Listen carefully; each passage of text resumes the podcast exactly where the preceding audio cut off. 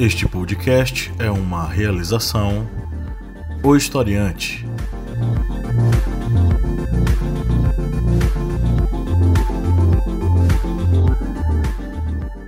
Olá, ouvintes, bem-vindos mais uma vez ao podcast do Historiante, o seu podcast sobre as ciências humanas. Eu sou o professor Pablo Magalhães e aqui na bancada tem uma galera massa. Tem o Kleber Roberto. É nóis, pessoal. O Márcio Fabiano. E aí, minha gente, uma ótima semana, coisas boas acontecendo aqui. E a Lídia Verônica. Oi, oi. Hoje estamos aqui reunidos para bater um papo sobre mais um tema aí. É um tema que está mexendo muito com as pessoas, um tema que está em vários noticiários. É o tema ligado às mudanças climáticas e os recursos naturais, ok? Então, vamos trocar uma ideia hoje nesse programa. Mas antes, os recadinhos aqui do Historiante. Se você nos segue há um bom tempo e gostaria de nos ajudar, seja um apoiador, vá no site apoia.se historiante e faça um apoio a partir de R$ reais mensais. Você entra no nosso grupo secreto com muitas vantagens. Você pode participar do sorteio mensal de um livro. Você pode também participar do nosso grupo secreto com é, podcasts, videoaulas exclusivas para você, além de ter mais contato conosco e poder também participar das gravações do Historiante. Bacana, né? Então vá no site apoia.se barra historiante e nos apoie, porque isso fortalece a nosso, o nosso trabalho. E também, se você quiser ser o nosso aluno, você pode. Nós oferecemos alguns cursos online, você pode se inscrever neles, não é mesmo, Kleber? Isso mesmo, aproveitem que ele tem certificado, 30 horas. E nós temos uma promoção bacana, supimpa para você que nos ouve, você pode ter 20% de desconto. Me diz aí, Kleber, como? Você, para ter esse desconto de 20%, olha que beleza. Você vai lá e vai utilizar nosso código de desconto que é Mercosul 0806. E aproveita e escuta lá o nosso podcast Brasil no cenário internacional. E se você é nosso apoiador, você tem ainda mais benefício, porque você tem 40% de desconto, né, Kleber? Isso mesmo. E você que é nosso apoiador vai utilizar a senha Economia 2019. Isso aí. Então não perca tempo, se inscreva, você recebe o certificado acadêmico de 30 horas, é bacana, é legal. E ainda por cima você nos ajuda a manter aqui nosso material sempre maravilhoso e em dias. Conheça também a família historiante de podcasts. Nós temos, além desse, desse podcast que você nos ouve, nós temos o podcast das arretadas, com visões e olhares femininos sobre assuntos sociais, e o podcast correspondente de guerras. Todos eles disponíveis no Spotify, no Castbox, no Apple Podcasts, onde vocês quiserem acessar. Então vamos lá, vamos para o assunto hoje. Nós temos aqui um tema que eu vou ler para vocês. Vamos começar com a leitura de um artigo chamado Desmatamento dispara no Xingu, um dos últimos escudos da Amazônia. Essa matéria é da BBC News, escrita pelo João Fellet é, no dia 2 de agosto. É, destruição em áreas protegidas da bacia, que abriga 26 povos indígenas e serve como corredor ecológico para espécies amazônicas, cresceu 44,7% em maio e junho, em comparação com o mesmo período de 2018. Para zoólogo, preservação da região é crucial para que a ciência entenda como florestas brasileiras se tornaram tão biodiversas. O desmatamento em unidades de conservação na bacia do Rio Xingu, nos estados do Pará e Mato Grosso, cresceu 44,7% em maio e junho de 2019, em comparação com o mesmo período do ano anterior, reforçando a tendência de alta no desflorestamento da Amazônia e ampliando as pressões sobre um dos principais corredores ecológicos do bioma. Os dados são do CIRAD 10, boletim publicado a cada dois meses pela rede Xingu, que agrega 24 organizações ambientalistas indígenas. Além de compilar imagens de satélite, o sistema usa radares que permitem detectar o desmatamento mesmo em períodos chuvosos do ano.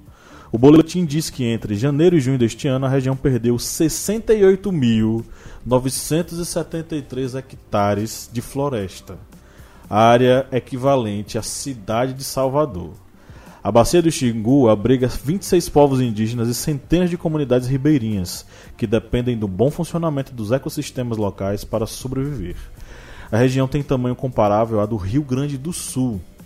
Como mais da metade da bacia é composta por áreas protegidas, ela também serve como uma espécie de escudo da Amazônia em sua porção oriental, dificultando o avanço do agronegócio pela floresta. E ela é uma das últimas áreas do bioma amazônico em contato com o cerrado, o que lhe confere papel central em estudos sobre biodiversidade. Gente, essa matéria trata de algumas questões fundamentais para a gente compreender esse processo de desmatamento, principalmente em um contexto onde a, o Poder Executivo, na pessoa do excelentíssimo senhor presidente, nega que o desmatamento esteja aumentando, nega que o desmatamento existe, seja um perigo, seja um perigo real, vital para a manutenção da biodiversidade no Brasil e no mundo. Negar esses dados é negar que o nosso meio ambiente, especificamente a floresta amazônica, pedem socorro cada vez mais alto. E nós estamos vendo isso acontecer em detrimento do crescimento aí do agronegócio e da sua influência no governo, tanto do, na esfera do executivo quanto na esfera do legislativo. É um contexto muito complicado, é um contexto muito complexo que requer uma análise bem é, enfim, criteriosa e cuidadosa, até porque ultimamente, eu não sei os dados precisos, vocês podem me ajudar aí, a galera da bancada. É, o Bolsonaro liberou uma série de é, agrotóxicos que possuem um resultado danoso, terrível, a, enfim, ao ecossistema, à biodiversidade, aos animais. É, ontem eu estava assistindo com Lídia uma matéria no Fantástico é, muito bonita do, de onças que foram criadas em cativeiro e que foram soltas na, na, na selva, enfim. Uma coisa, inclusive, que nos deixou muito. Pode falar, Lídia. 290 agrotóxicos só esse ano. É que eu tinha parado no 234. Aí. Ainda tiveram mais 51 nesse último mês aí. Pois é, então é um contexto complicado, é um contexto que nós precisamos refletir. Qual é o destino do meio ambiente? Principalmente, quais medidas nós podemos tomar para que o meio ambiente ele seja preservado? Então, abra a palavra para a galera aí da bancada. Bem, nesse contexto de mudanças climáticas e também da preservação de recursos naturais, a preservação da floresta amazônica é algo essencial, principalmente para o meio ambiente do Brasil, pois o meio ambiente do Brasil é muito suscetível a mudanças climáticas. Por exemplo, com os efeitos do El Niño, que acaba causando o aumento das temperaturas do Pacífico e, consequentemente, redução de chuvas em várias regiões do Brasil. É, também com a questão do desmatamento é algo que prejudica e muito o, os, tanto essa as, o clima no Brasil, como também da questão dos recursos naturais, pois com o aumento do desmatamento da Amazônia vem a causar uma maior, que, uma maior queda na umidade que é que acaba é, existindo da, da Amazônia. E essa umidade ela é um dos principais é, fatores que provocam as chuvas na região sudeste e na região nordeste. Com esse aumento do desmatamento, isso pode acarretar numa redução dos níveis de chuva nessas regiões e principalmente no Nordeste, já que na região Nordeste é muito dependente dessas chuvas que são, é, que são digamos, é, condensadas de, dessa umidade da Amazônia. E com essa redução da floresta, isso pode acarretar que o Nordeste deixe de ser uma zona semiárida e acabe se tornando uma zona árida, desértica. E devido tanto esse avanço desse desmatamento e dessas agressões contra a Amazônia, nós vemos consequentemente uma redução também dos níveis de chuva no Sudeste. Se você estiver nos escutando, você vai lembrar bem que há um ou dois anos atrás o Brasil estava sofrendo com falta de chuvas na região sul, na região sudeste. A barragem, por exemplo, de Sobradinho, que é uma das principais barragens do Nordeste, que fica aqui próximo da cidade de Juazeiro, ela chegou em 2016 a 0%. Ela já estava indo para o tentar é, arrumar bombas para tentar bombear o volume morto em cima da hora, digamos, aos 48 minutos do segundo tempo, quando o juiz já estava botando apito na boca para convocar essas bombas para tirar o volume morto, começou a chover em Minas Gerais. Mas você tem aí essa situação de que as mudanças climáticas elas estão ocorrendo, isso é fato. Algumas vezes pode ocorrer de um dos filhos do presidente chegar e soltar a seguinte frase de que na Europa está nevando. Isso é o que? O esfriamento global? É algo. Uma pessoa que solta isso é uma pessoa que literalmente não está estudando, não, não vê a notícia, não sabe o que está é, falando. Porque essas mudanças climáticas elas é, acarretam tanto em secas prolongadas como também invernos prolongados. É porque as pessoas, no caso do especial, né, dessa criança especial, que é esse jovem Carlos Bolsonaro, né? É, é porque, como Ernesto Araújo, eles acreditam que o, o aquecimento global ele extingue né, os fenômenos naturais. E, e, o aquecimento passa a ser completo e vai extinguindo todos os outros fenômenos naturais. Os fenômenos naturais eles não deixaram de existir, mas existe um descontrole em todos eles. Essa é a diferença. E para Ernesto Araújo sentir frio em maio, tá errado, né? Porque o, o verão tá chegando em junho, julho, né? Então tem que estar tá dando uma esquentada. Então, se está muito frio em maio, eu fui, eu estive né, lá em maio, realmente é um pouco mais frio do que aqui. Hum, é, em termos de. pela espera do verão, né? Mas é, se está muito frio um pouco antes do verão, pode ser uma massa de ar, né? Um, e isso acontece em todas as regiões do mundo. Existem vários fenômenos da natureza que não extinguiram por causa do aquecimento global. Ele apenas está em descontrole. E aí os caras falam assim de uma forma super. É, como é que eu posso dizer? Ele opina, né? Ele dá a sua opinião sobre a, os fatos e conhecimentos provados cientificamente. O aquecimento global ele não extinguiu os, os, os fenômenos naturais. Ele tornou desequilibrado toda a natureza, só isso. E você falou do olhinho, né? O El Ninho, ele é, na verdade, ele acontece o, o, o, aquecimento do oceano, né? É, Pacífico. É Pacífico. Que aqui na. É, fica mais perto da, da zona equatorial, né? É. Eu manjo demais de geografia. Só que não. É, ele acontece em temporadas, né? São de 7 a 10 anos, se não me engano. Mas o efeito estufa tá aí, né?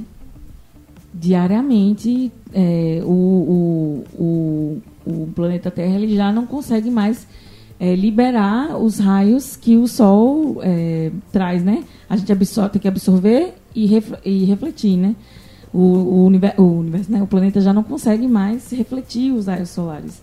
Ou seja, ele está absorvendo de forma é, descontrolada. Ele deixou de absorver? Não, ele continua absorvendo, mas está descontrolado. O fenômeno ainda existe. É. é interessante notar que assim, o efeito estufa ele é uma coisa necessária para existir vida na Terra. Só que com o aumento, por exemplo, de CO2, o aumento de gases que são gases extremamente nocivos, esse efeito estufa vai tender a ficar cada é vez mais forte, né? Não, é isso que eu tô falando. Então, o efeito ele, ele existe, ele não deixou de existir, né, por conta do aquecimento, que é a questão do, do planeta absorver o calor do Sol.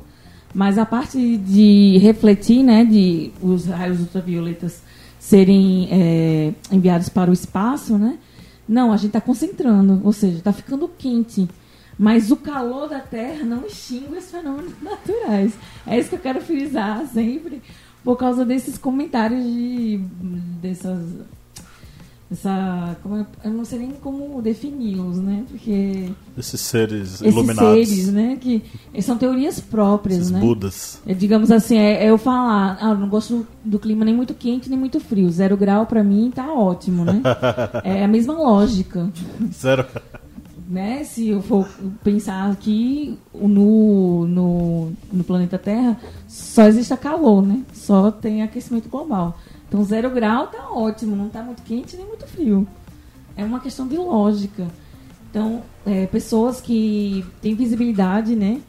E deveriam instruir, na verdade, estão causando, fazendo questionamentos sobre algo muito sério e permitindo que o desmatamento ele seja que um dos principais efeitos do, do desmatamento é o efeito estufa, né? Especialmente para gente que possui o maior patrimônio da humanidade, que é a Amazônia. Né? É, é, significativo.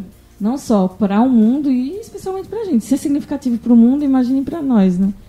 E a gente que está aqui na linha do Equador, né? Da, daqui para cima, a gente sofre ainda mais com os efeitos de Ninho, né?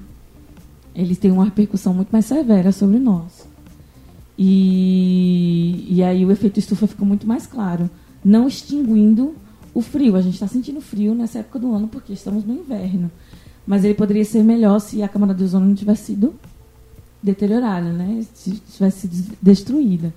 Enfim, eu só queria atrapalhar essa linha de raciocínio aí, desculpa, Cléber, para falar dessas crianças especiais aí, do Carlos Bolsonaro em específico, para que as pessoas entendam que os efeitos, é, os fenômenos naturais, eles não deixaram de existir, eles estão, digamos assim, sendo perturbados por conta do calor.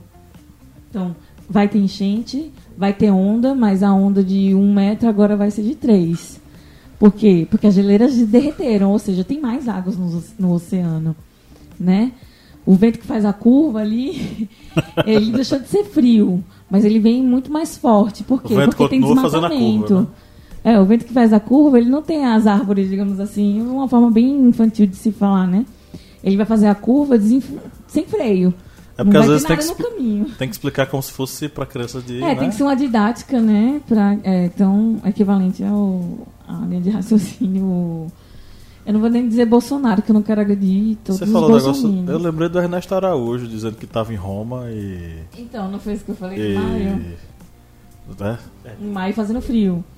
Tipo, tá errado, ok, porque tá chegando o verão mas a massa de ar fria, né, ela não deixou de existir por conta do aquecimento global, né? E aqui, digamos, a gente também vai passar por uma massa de ar frio. E, mas ele devia pensar o contrário, né? Tá muito frio se o verão tá chegando, né? Essa seria a linha de raciocínio. Enfim, portas falantes.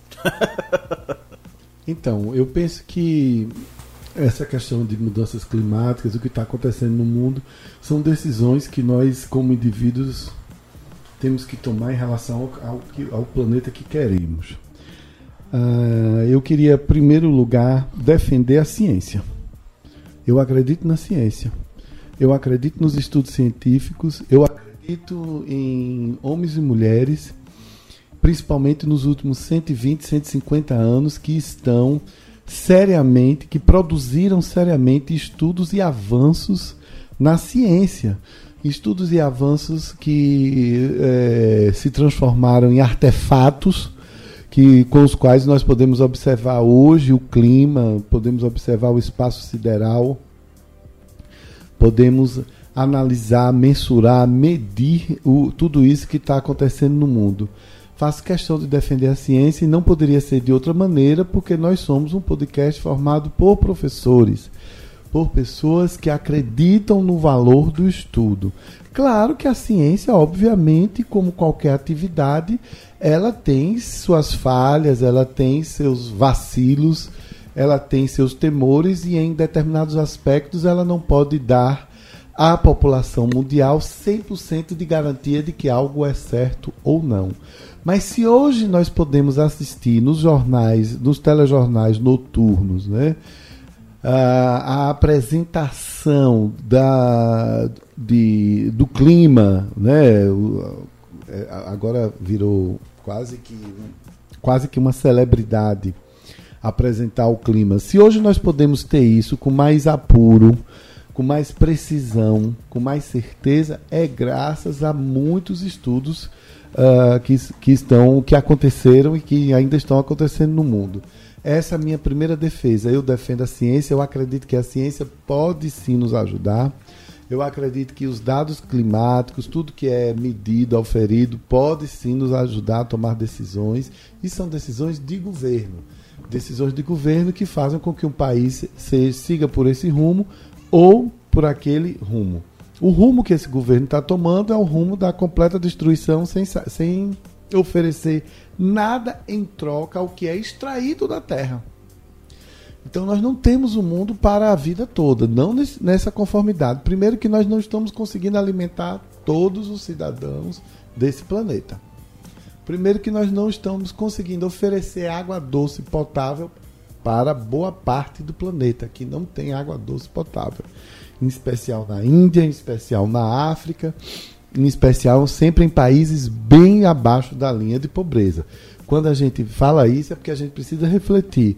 Capitalismo, distribuição de renda influi, inclusive, nessa situação que hoje nós estamos é, vivendo. Né?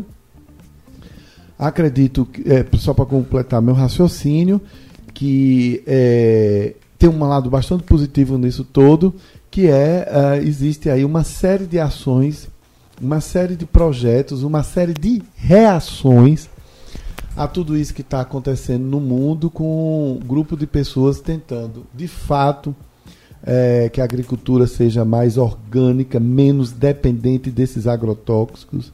Tem uma série de pessoas querendo utilizar a água com racionalidade. Tem uma série de pessoas entendendo que a união do homem com a natureza não é uma união de adversários, mas é uma união de caminhantes, de duas, de duas entidades, de dois seres, do que quer que seja nominado, que estão no planeta para seguir e evoluir. A natureza nos dá muito. A gente só precisa devolver a natureza com respeito, com cuidado, com capricho, com apuro. É isso que eu penso.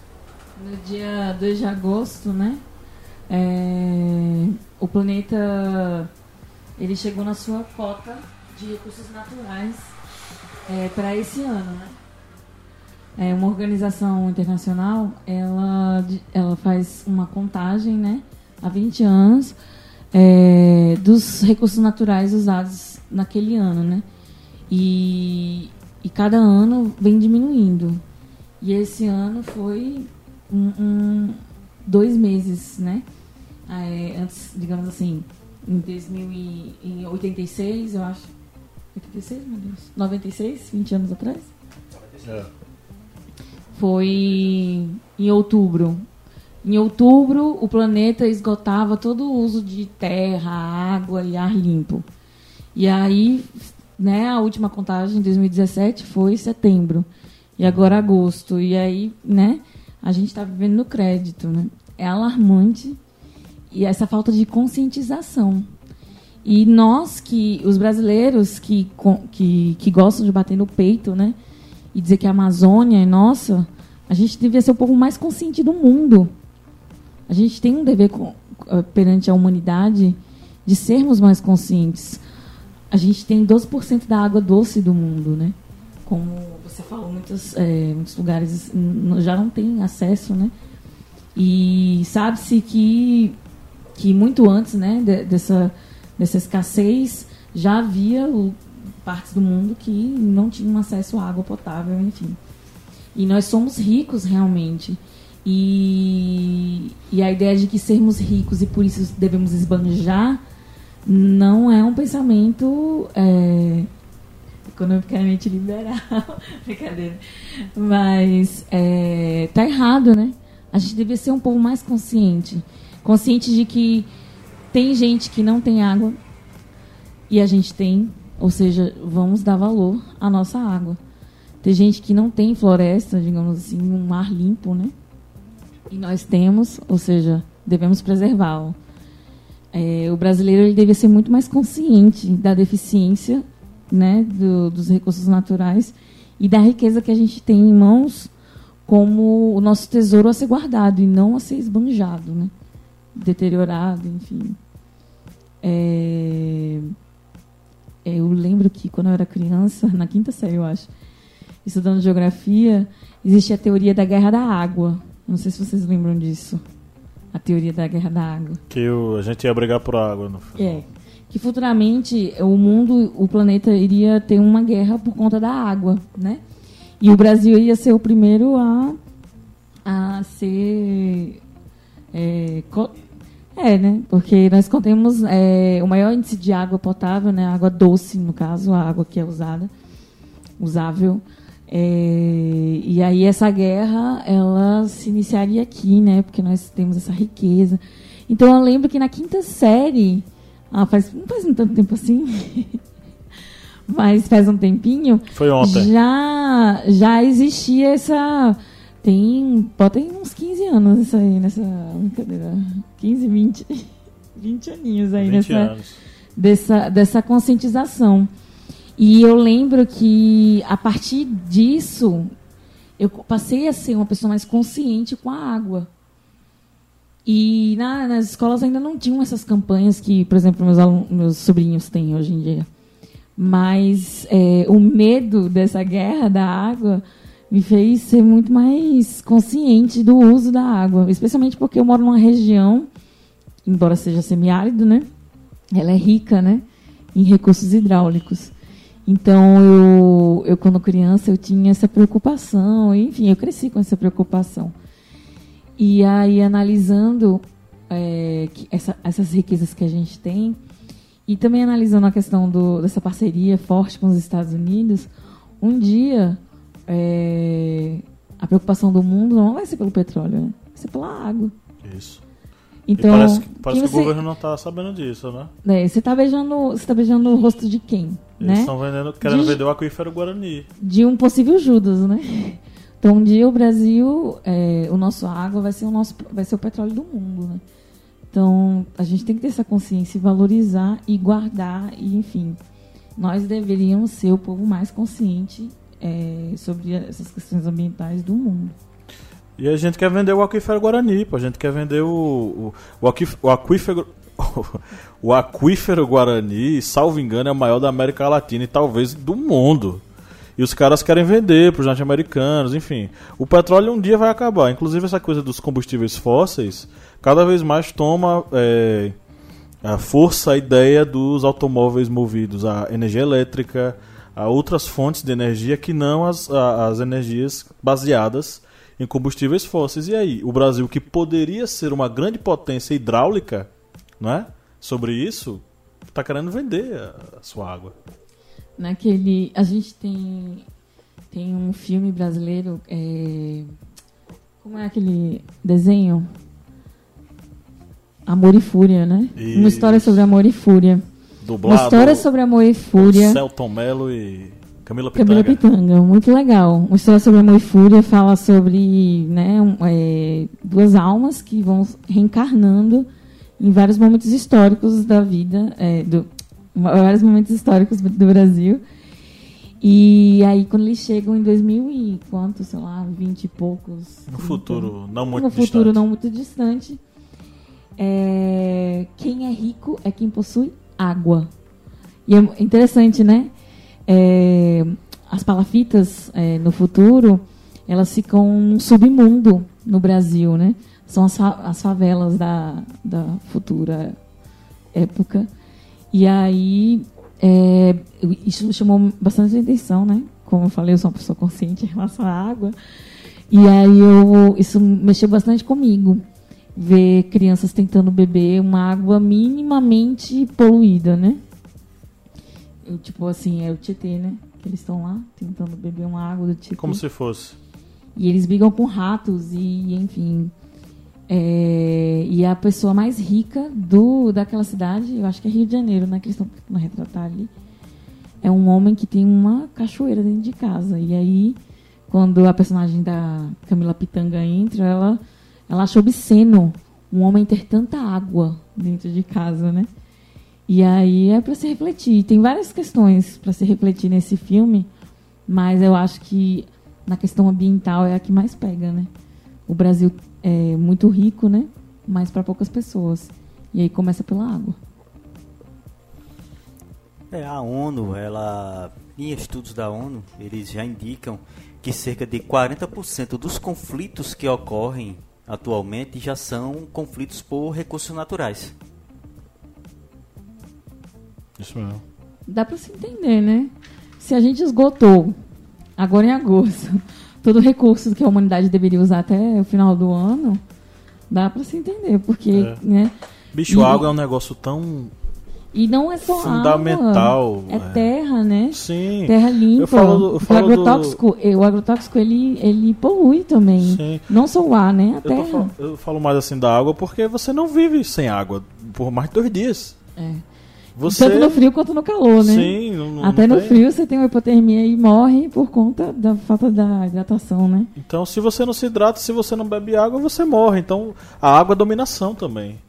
Ter a água é dominar. É por isso que a gente dominou durante anos e anos as populações eh, indígenas, africanas, cortando-lhes o acesso à água. A primeira coisa que se fazia na antiguidade para você destruir uma cidade era você cortar o abastecimento de água da cidade, que a população abria os portões. Ah, As duas maiores civilizações que começaram a, a- ter relevância na história, a civilização egípcia e a civilização mesopotâmica, elas só Ah, foram o que foram por causa da água. Não à toa nós chamamos elas de civilizações hidráulicas. Então a água ela é fundamental porque ela né? representa vida e principalmente representa poder. Ter água é ter poder. É um negócio louco. É. Passando a limpo. Vamos lá. A primeira notícia. Eu Acho que vocês vão matar essa daqui tranquilo. É, Brasil é o quarto país que mais produz lixo no mundo, diz WWF. Contudo, cerca de 12,8% desse lixo é reciclado. Verdadeiro, acredito. 12%? Acho que a gente produz muito. 12,8. A gente produz Pouco. muito e recicla pouco. Acho que é verdadeiro. Pouco, é, eu acredito que sim. Acho que é falso.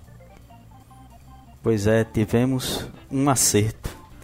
O Brasil é o quarto país que mais produz lixo no mundo, contudo só recicla 1,28% do lixo.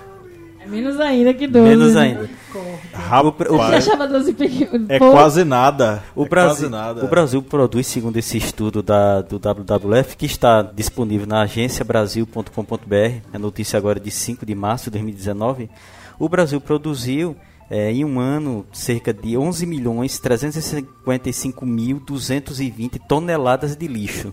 E dessa grande montanha de lixo, só 1,28% foi reciclado. Mas também não é, não é de se estranhar, né? Não existem é, políticas públicas para reciclagem.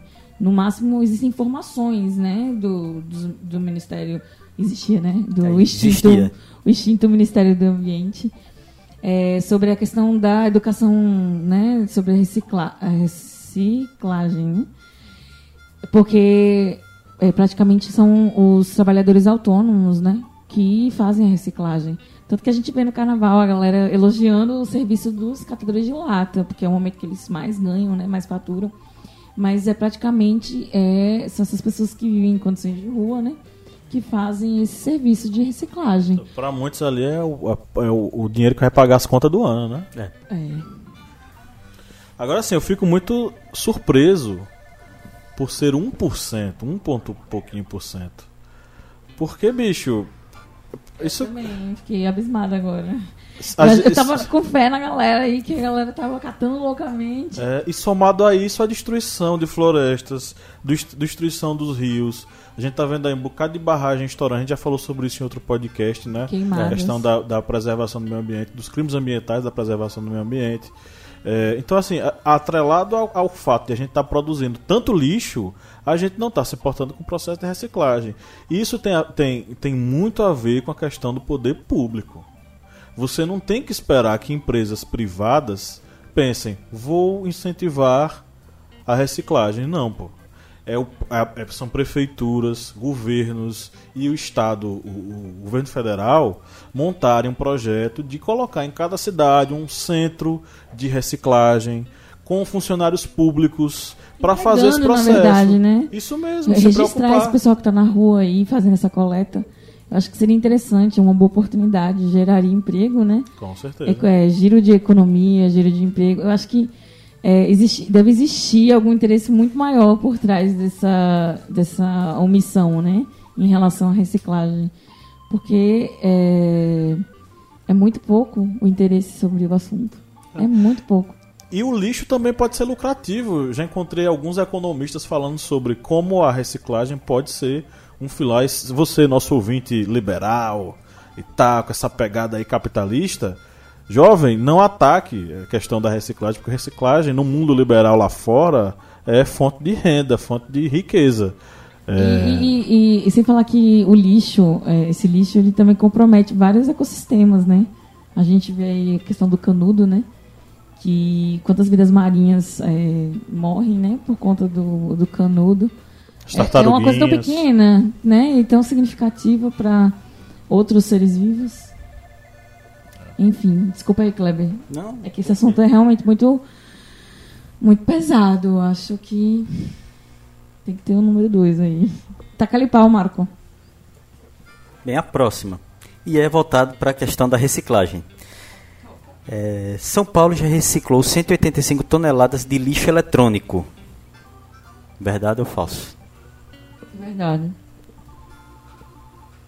São Paulo, a capital ou a- o estado? Capital. Acredito Verdade. que sim. Acho que é verdade. Acho que é verdadeiro. É mentira. Pablo é sempre do contra, né? Mas dessa vez você errou. Calma. É, a verdadeira notícia, São Paulo já reciclou 185 toneladas de lixo eletrônico. Essa notícia é da istoedinheiro.com.br, a notícia atual. De hoje. Hoje é dia 5 é 4? 5. É notícia do dia 4 de agosto.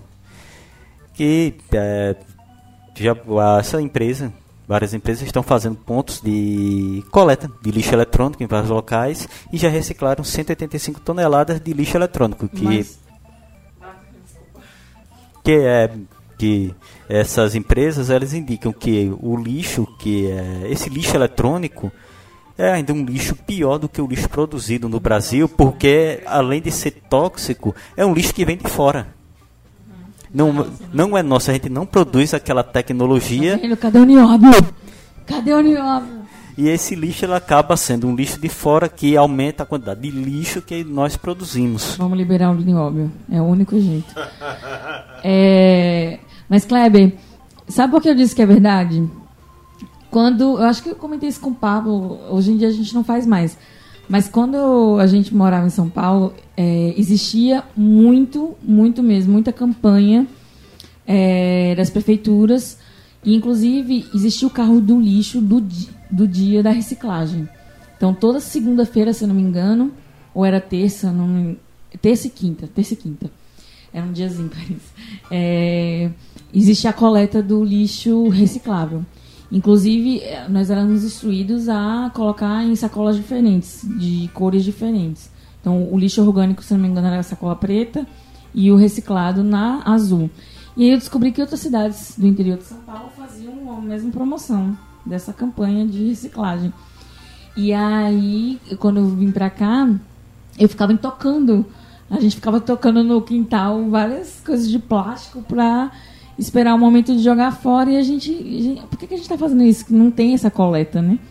Então a gente começou a chamar carroceiros e pessoas que estavam coletando na rua para vir lá em casa buscar esse material de plástico e outros, outros recicláveis.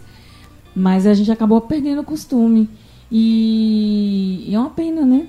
Mas eu falei verdade nessa questão de São Paulo porque existem políticas públicas para que incentivam essa, essa reciclagem. Inclusive de ter é, pontos de, de descarte de material. Como é que se fala? É, bateria, pilha. de bateria e pilha. É tanto que a gente também juntou, né, uma época para poder descartar em algum lugar aqui, e a gente não sabia onde. E lá tem muita informação. Geralmente é, pontos turísticos e shopping, lugares de lazer, né? Eles oferecem esse descarte de, de coisas eletrônicas. Que eu achava muito interessante. E eu sinto falta aqui também. Então, por isso que eu falei que é verdade essa questão aí do, do lixo reciclado em São Paulo, porque eu via muito é, essa promoção do. né? O pessoal lá em São Paulo tentando ser moderninho.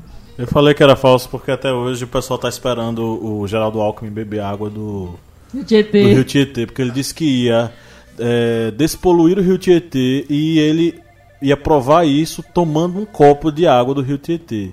Quem brincou recentemente com isso foi Guilherme Boulos. Disse que aí, vamos tomar aquela água lá? Lembra? É porque o Ricardo, né, o ministro do Ambiente, resolveu vender, né, o, o, o projeto de limpeza do Tietê para as indústrias, né? O Ricardo, nosso, Nosso ministro do. É. O cara que é um mais processo- ele é importante condenado. que ele é mais importante que Chico Mendes. Ele, é process... ele foi processado porque ele fazia parte desse projeto de limpeza do Rio Tietê, se não me engano. Tem que ver, gente, mas procurem o processo dele na internet. Ele é condenado porque ele recebeu propina de, das, das fábricas, né, das indústrias que tinham interesse em fazer o descarte dentro do, do rio. Então, ele, como funcionário público, ele é, se aproveitou do cargo né, para fazer esse desvio, enfim o projeto nunca foi levado à frente e ele foi condenado por, por ter sido. Foi fazer parte, né? É, enfim. Do negócio. E ele é o nosso ministro do Meio Ambiente, né? Meu não. Uma pessoa bem, bem capacitada. Ah, é? Então tá.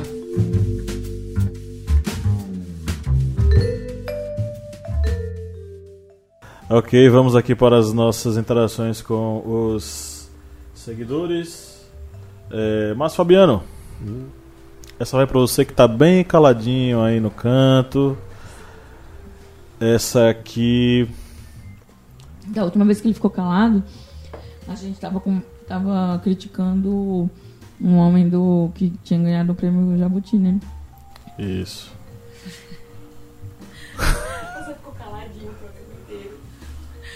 Eu e Pablo tentando falar e eu puxando assunto nada a ver. Não, é porque essa coisa, essa desse negócio vai render até o final das nossas vidas, sabe? Nossa, tão calado. Deixa eu conversar uma água. Se eu soubesse do currículo do cara, sei lá, ia tomar uma conversa mais interessante, umas perguntas mais complexas. Mais é assim mesmo. Mas Fabiano, eu tenho aqui a interação do A. Querino, o cara que é meio Nietzscheano, faz direito, enfim. Ele falou o seguinte: só sei que o clima só tende a piorar, já que o presidente da República demite quem revela o desmonte que é feito na nossa natureza. Quirino.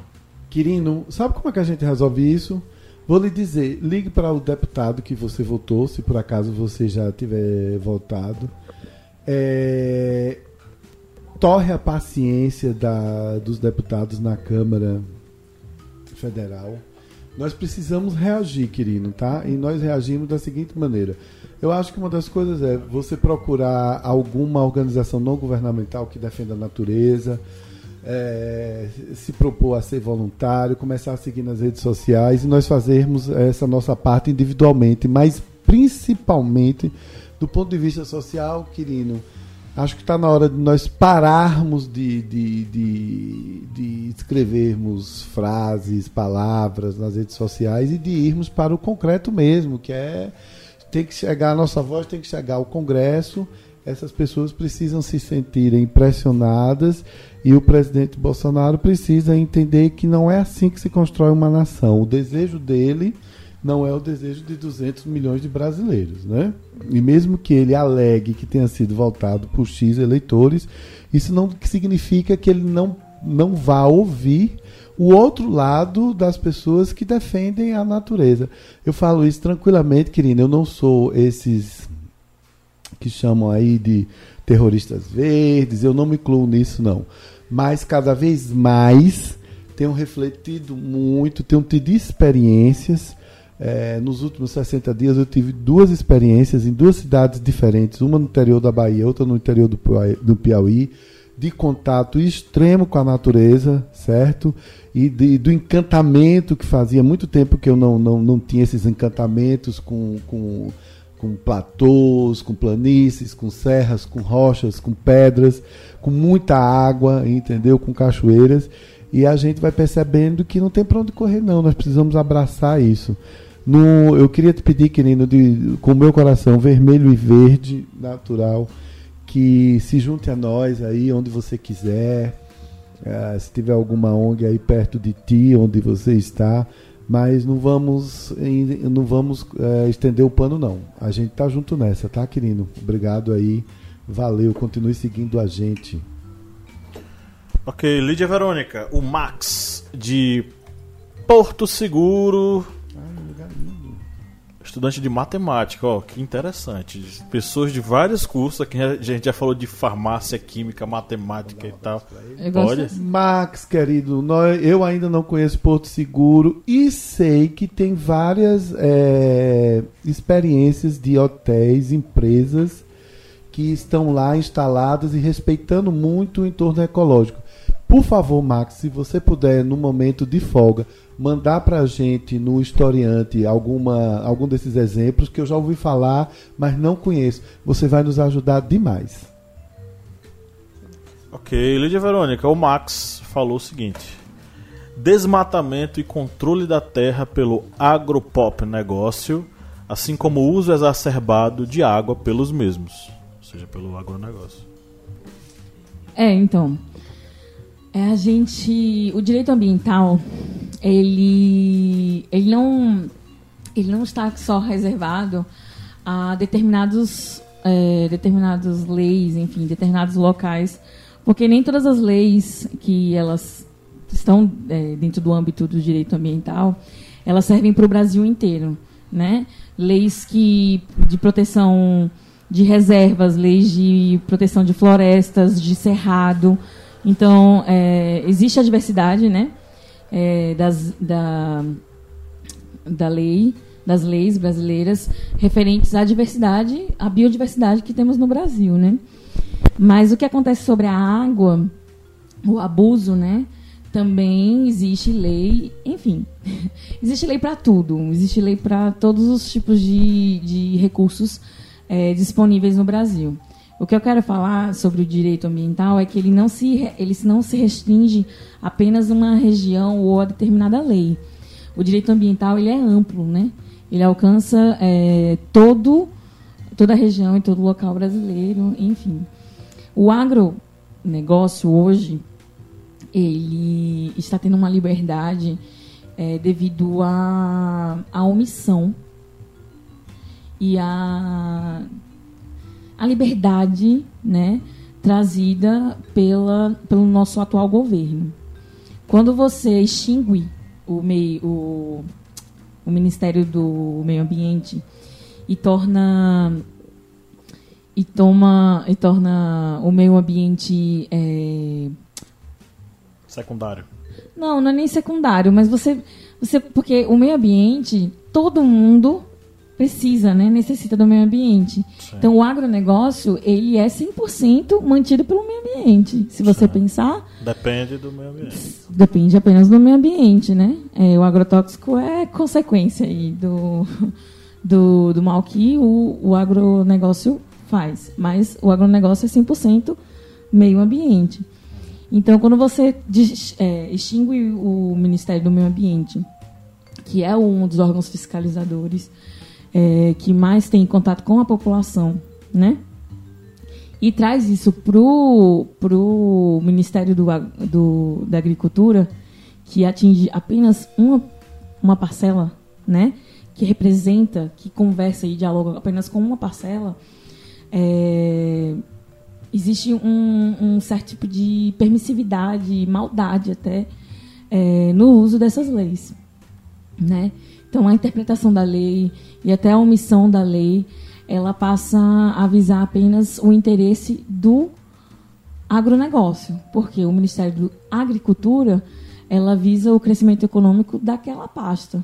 Então, quando você passa o meio ambiente para o interesse da agricultura, o meio ambiente ele deixa de ser, é, como eu posso dizer, defendido para ser apenas usado, né? Como eu falei, o agronegócio ele depende 100% do meio ambiente. E é como eu falei, as leis existem, mas o ministério que deveria fiscalizar, ele ao invés de organizar e defender, ele ele passa agora a ser omisso e passa também a ser, como eu posso dizer, ele persegue, né? Os direitos e, enfim, as leis elas passam desapercebidas. E até a Carta Magna, né? Como eu falei, existem leis, várias leis sobre determinadas eh, coisas de, e diversas, tão, tanto quanto a biodiversidade do Brasil. Mas a Constituição ela é bem clara ao dizer que nós temos todos direito a um meio ambiente limpo, né? E, enfim, o agronegócio ele passa não só por cima das leis ambientais, mas também pela Carta Magna. Eu falei tudo isso para poder explicar que o, o, meio, o Ministério do Meio Ambiente deixou de existir e a preservação do meio ambiente também deixou de existir. Existem leis para o meio ambiente e elas não estão sendo usadas, porque o interesse do, do Ministério da Agricultura é que essa pasta cresça e não necessariamente é, usando de benefícios para o meio ambiente, sim para a agricultura apenas. Eu acho que deu para entender aí.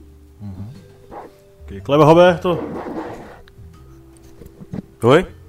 Tava dormindo aí? Quem ouviu o podcast anterior sabe que Cleber deu uma cochiladinha. É, quem tem filhos tem esses problemas, essas situações. Sabe, Cleber, relaxa. Se você quiser, eu corto essa parte aqui. O Nivaldo, que trancou o perfil dele aqui pra gente não saber onde é que ele é, falou, ele foi meio debochado. Com Bolsonaro, esse ministro da Educação no poder, melhor pensar em outro tema, como por exemplo, a liberação de defensivos agrícolas e o avanço do agronegócio sobre a Amazônia, pilares do crescimento econômico do Brasil. Seria até cômico se não fosse trágico. É, infelizmente, a redação do Enem esse ano vai ser uma tá um mistério, porque ninguém tem um, uma base. Infelizmente, isso. Porque num governo que tem como guru um cara que acredita na Terra plana e nos planetas girando interno, em torno da Terra, pode vir tudo, né? Mas a gente está aí, vamos continuando ensinando porque não existe somente a redação do Enem. Há outras redações, outros vestibulares, concursos, enfim. É uma gama de, digamos, de áreas que pode ser utilizado esse podcast que você está ouvindo.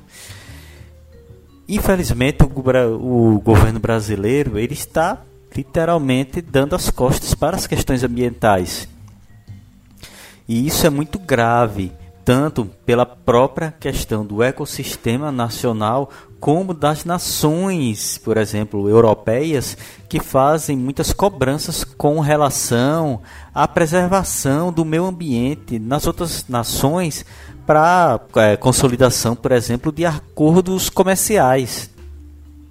O Brasil aí estava numa situação lutando pelo, pelo acordo União Europeia e Mercosul, que eu acho que já não vai andar mais porque Bolsonaro é, parece que recebeu uma bronca de Trump e agora já está dando para trás aí com, com as mulas.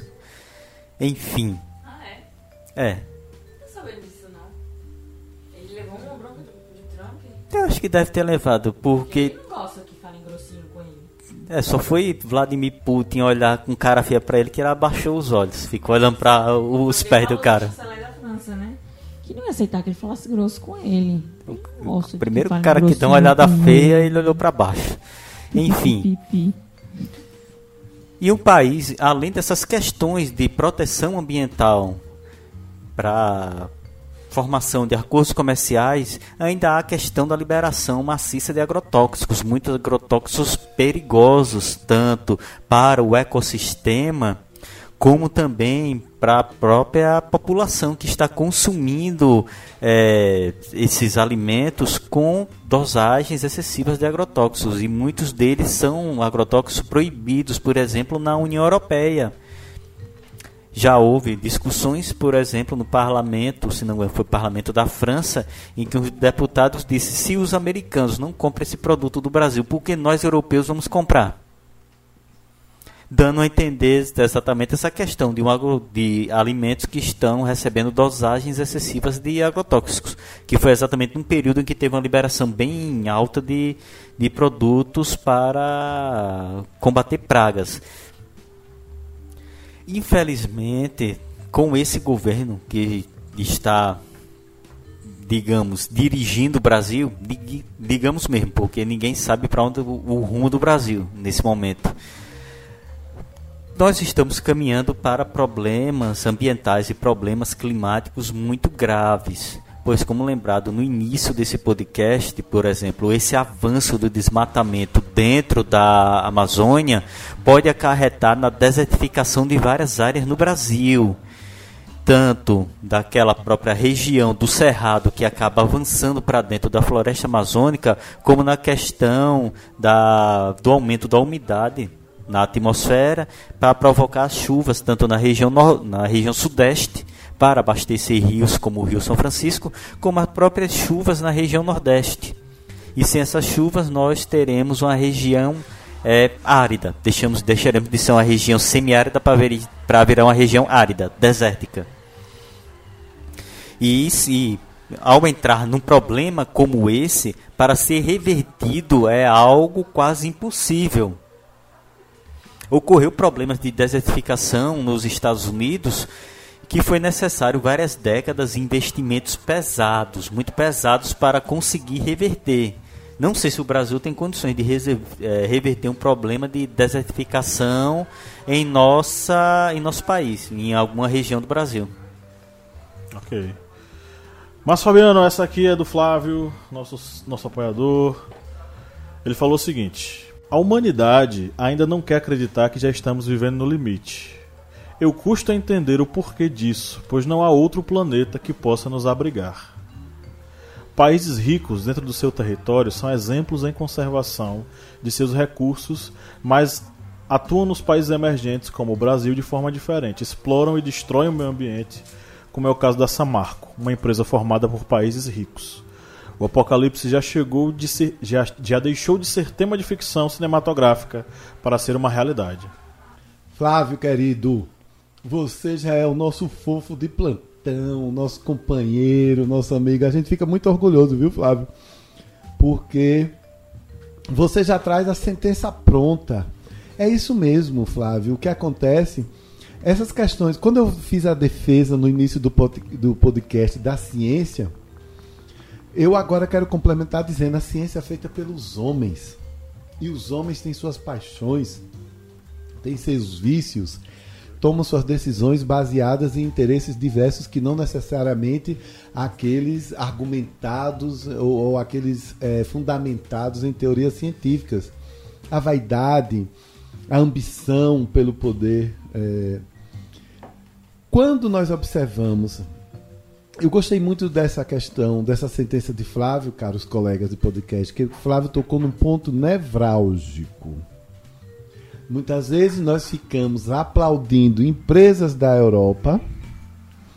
Nunca, muitas vezes nós ficamos aplaudindo os europeus, às vezes até os americanos, porque eles supostamente são mais é, ecológicos, têm mais é, ações e criações em defesa da sustentabilidade, mas nós esquecemos que as grandes corporações, tanto da Europa quanto dos Estados Unidos, têm os seus interesses nos países subdesenvolvidos. Os países subdesenvolvidos não são porque querem.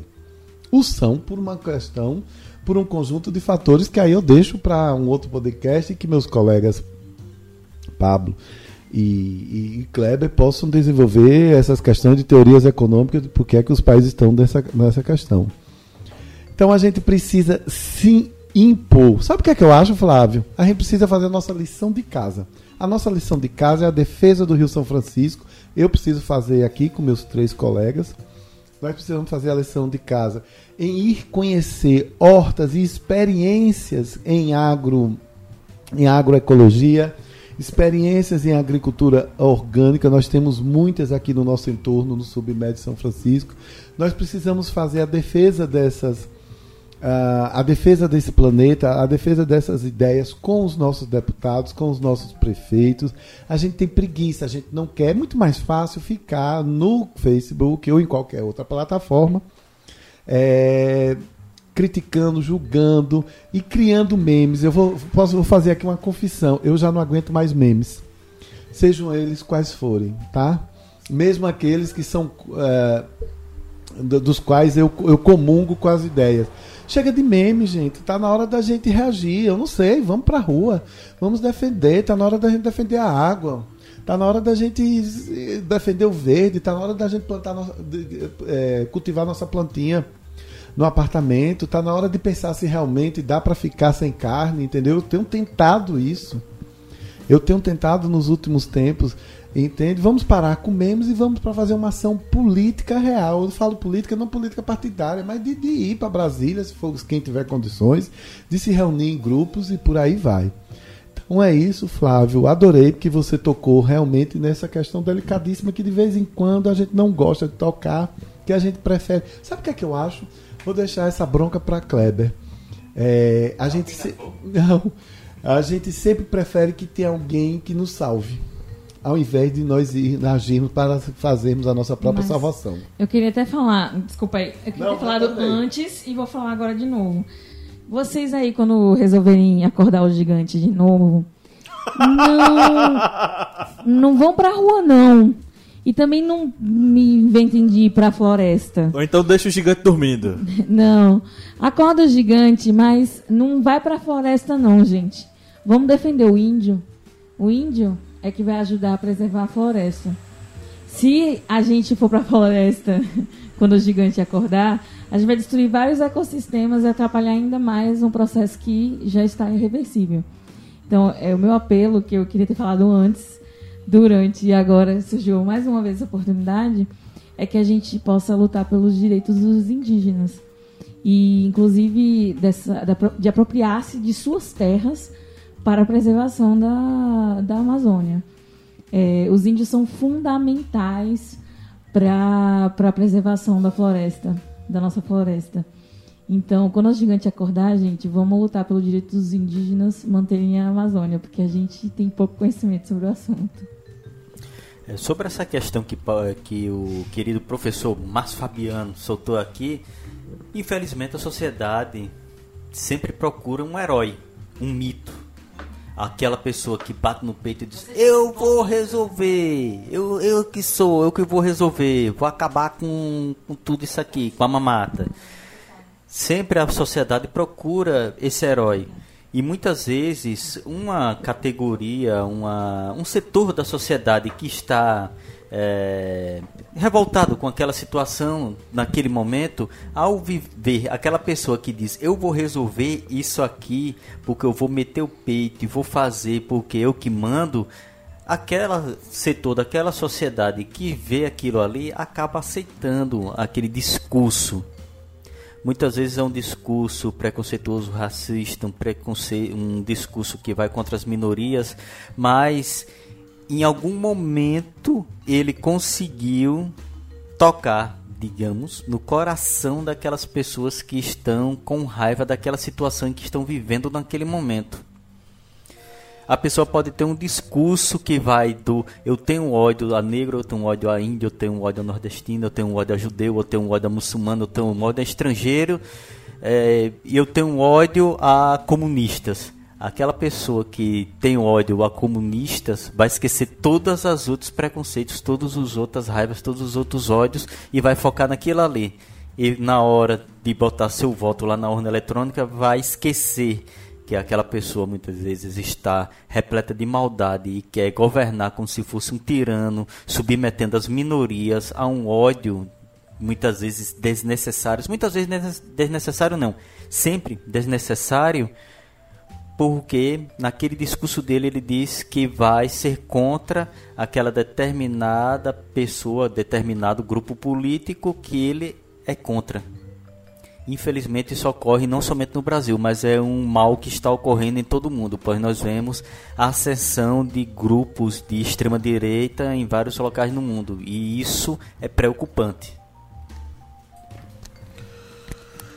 É, Lídia Verônica, tem uma mensagem aqui. Um, é, recentemente a gente anda recebendo algumas mensagens bastante é, complicadas, né? lá no, no- no Instagram, principalmente no Instagram. O Facebook até deu uma parada ultimamente. E eu tenho quase certeza que a gente foi interpelado aqui por um bot. Tá? É um mk.raven.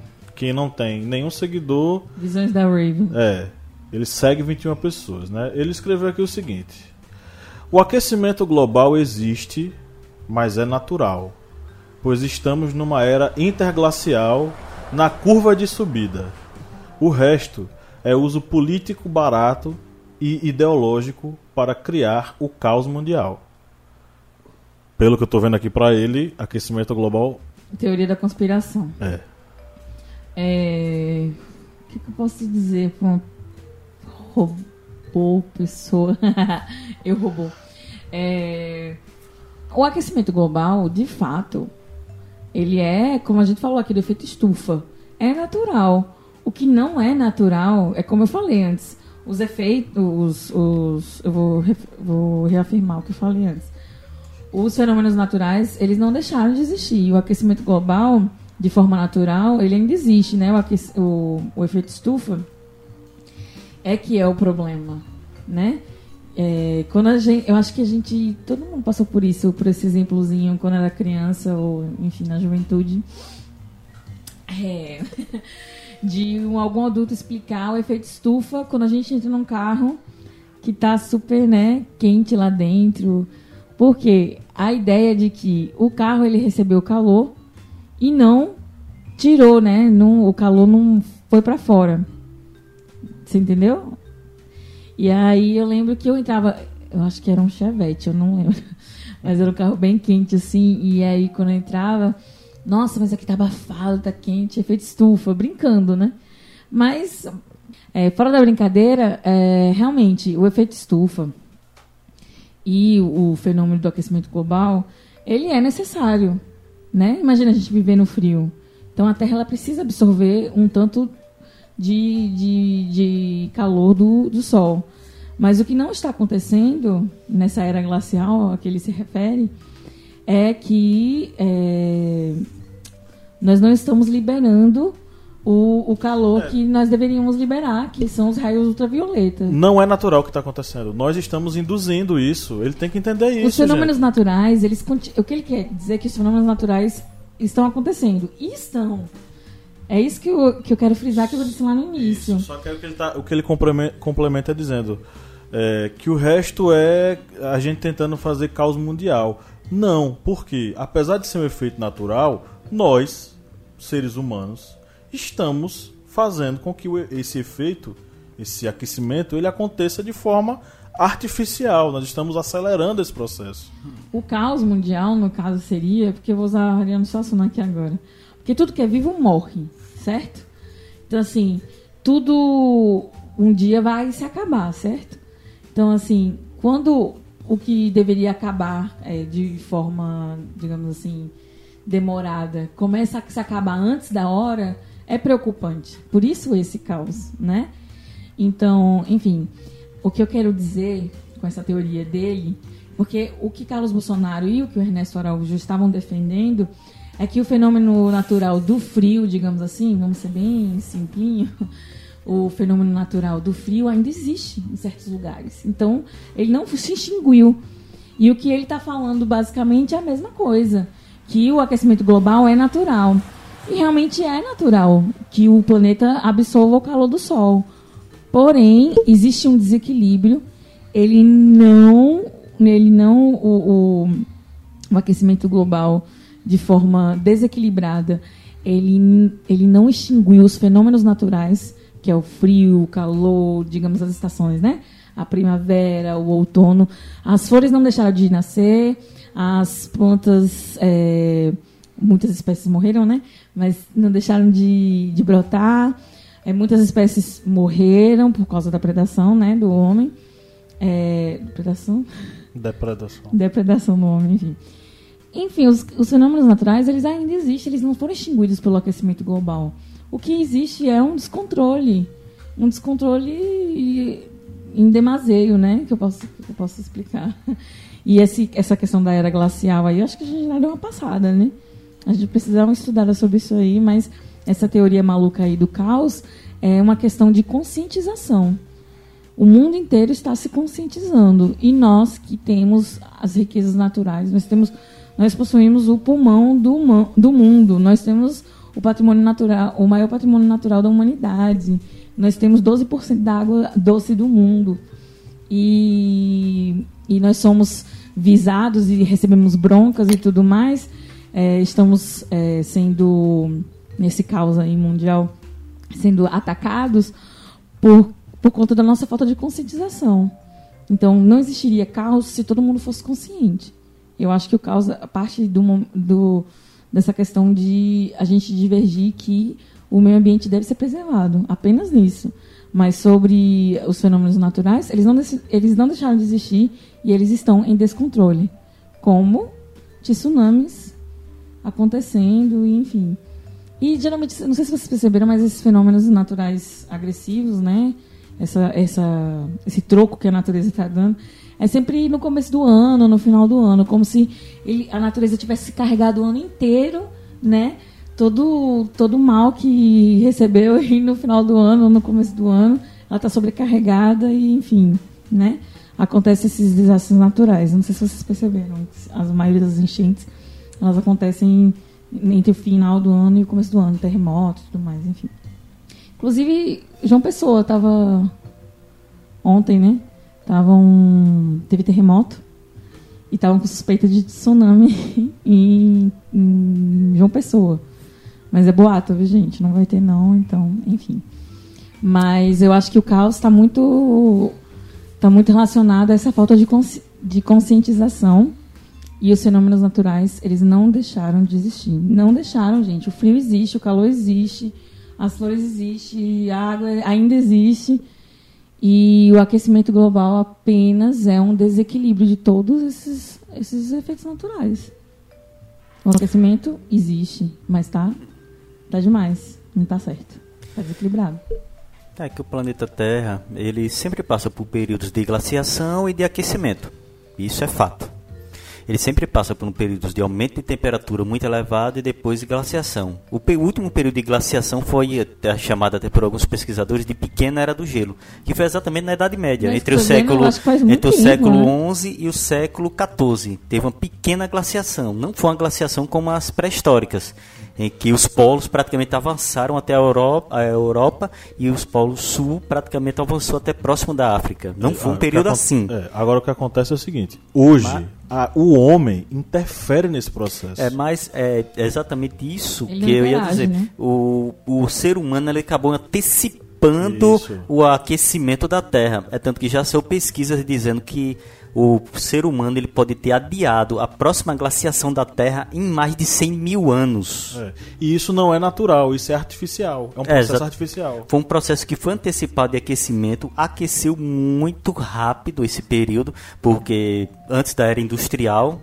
não existia é, tanta emissão de dióxido de carbono, não, não havia essa agressão tão grande contra a atmosfera, e por não ter essa agressão tão grande contra a atmosfera, o planeta ele conseguia regular essa questão de frio e calor de uma forma, digamos, mais lenta, dando tempo das espécies se adaptar. Só que agora o aquecimento foi muito rápido, muitas espécies que dependem do frio, como por exemplo ursos polar, pinguins, que dependem do frio, já estão ameaçados porque essa desse período de aquecimento já está muito rápido, não deu tempo de nenhuma espécie se adaptar e o próximo, a glaciação, vai ser daqui a 100 mil anos. Será que vai ter alguma espécie de ser vivo aqui na Terra para presenciar a próxima glaciação? O CO2, né? O CO2 é o, o, o principal vilão por, é, da degradação do, do meio ambiente, né?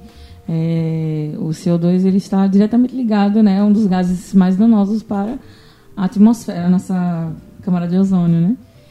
E o que acontece é que acho que antigamente alguns pontos sofriam mais que outros, né?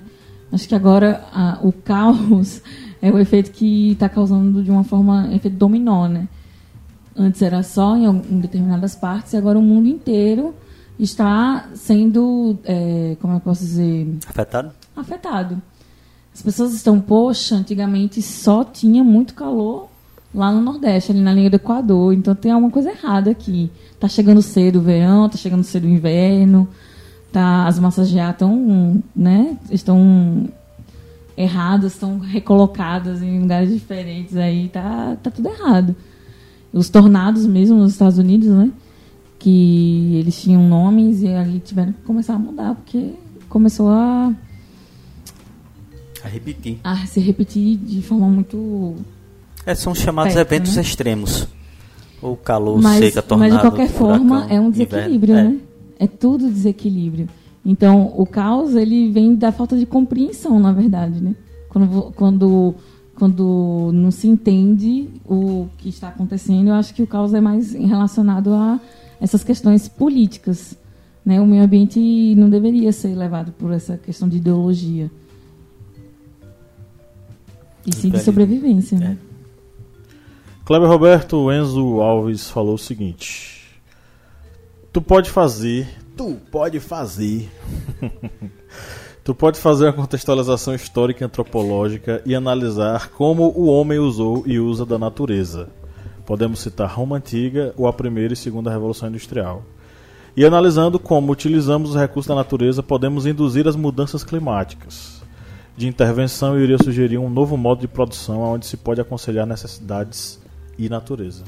É, meio que a gente já comentou isso aqui. É, Enzo, a gente até dá, pronto, nos últimos comentários, Enzo, foi exatamente sobre isso, que antes do período da, da primeira revolução industrial não havia uma degradação tão grande, principalmente da atmosfera. Devemos lembrar que um dos fatores que provoca esses problemas climáticos é exatamente os efeitos que o ser humano está fazendo contra a atmosfera.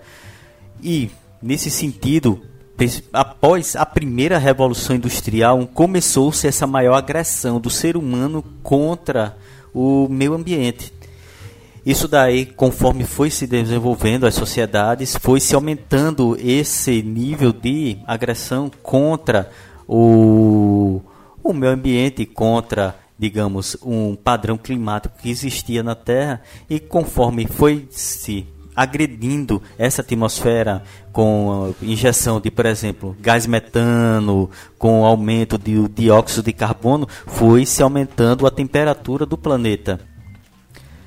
Nesse período pré ou antes da Revolução Industrial, as agressões contra o, a natureza se resumiam mais a desmatamento de regiões para, por exemplo, na, no caso no caso romano, nós temos criações da, das vias, das estradas romanas. Durante o período das grandes navegações, houve a derrubada de muitas árvores para a produção de embarcações. Mas a partir do momento em que o ser humano passou-se a se industrializar, é que tivemos um maior aumento no consumo dos recursos naturais e também uma maior agressão contra o meio ambiente, pois para esse durante esse início de industrialização havia aí vamos entrar em vários conceitos que até o professor Pablo pode ajudar. No período em que se estava se industrializando, havia também a questão do mercantilismo.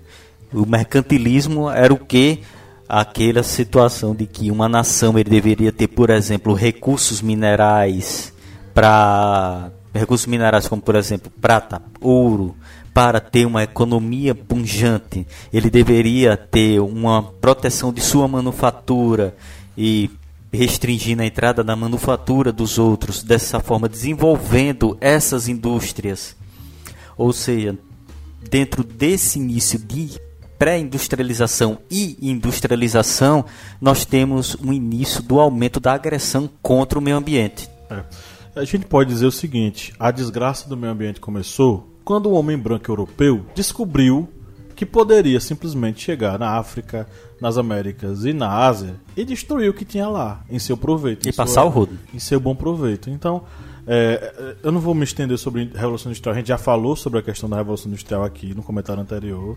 Mas, em suma, o, o, a civilização ocidental acredita que as coisas não têm fim, os recursos naturais não têm fim, e tem fim. O, o aspecto ideológico do nosso presidente, do presidente norte-americano e de vários outros no mundo todo é extremamente perigoso para o meio ambiente. Porque eles pregam a ideia de que podemos é, explorar sem fim.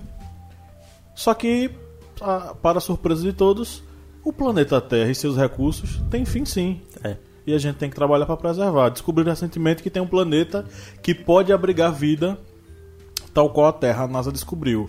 Há 38 31 mil anos, 31 anos luz. anos luz. 31 anos luz, não é tão longe, mas em comparação, quando a gente se fala de espaço, a gente fala de um espaço absurdamente distante. Mas então assim, é um perigo constante, entendeu? É, nosso querido playlisteiro Pablo Henrique falou: falaria sobre o uso exacerbado dos recursos naturais desde 1500 e a cegueira do presidente com o atual quadro de, quadro de desmatamento. A gente já tratou sobre alguns desses assuntos aqui. É, o Pablo Henrique, sempre sensato, ele disse que aprendeu com os melhores, ou seja, com nós. Ele colocou no comentário. E tá? valeu. Conosco. A organização do sobre o meio ambiente, a hierarquia traz o conselho do, presi, é, do presidente.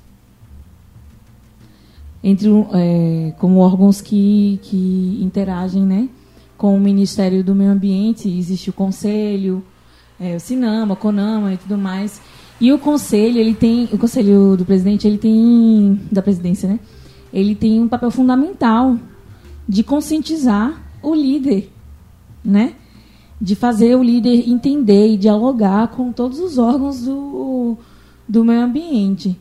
E, gente, cadê esse conselho? Quem é esse conselho? Pelo amor de Deus, que não, bate lá dentro. Ei, garoto de 8 anos, sai de dentro, né? Tipo, completamente vazio. Eu fico absurdado que nenhum órgão é, intervém em relação à questão de conscientizar o, o nosso líder né, governamental. E é, isso é bastante preocupante.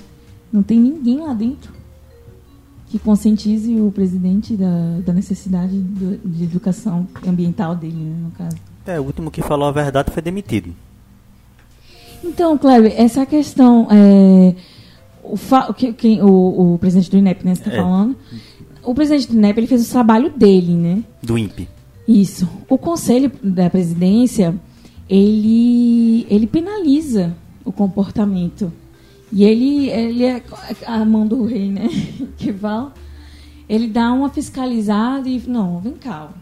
Isso aí não está certo, porque acontece assim, assim, assado.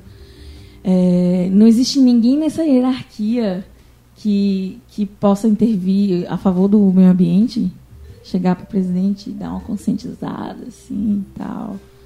Você está falando, né? Asneira, não sei. Não existe ninguém pelo meio ambiente nesse governo. Isso é desesperador. Enfim, muitas coisas desse governo é desesperador, mas essa questão do meio ambiente mexe muito comigo, não é mesmo?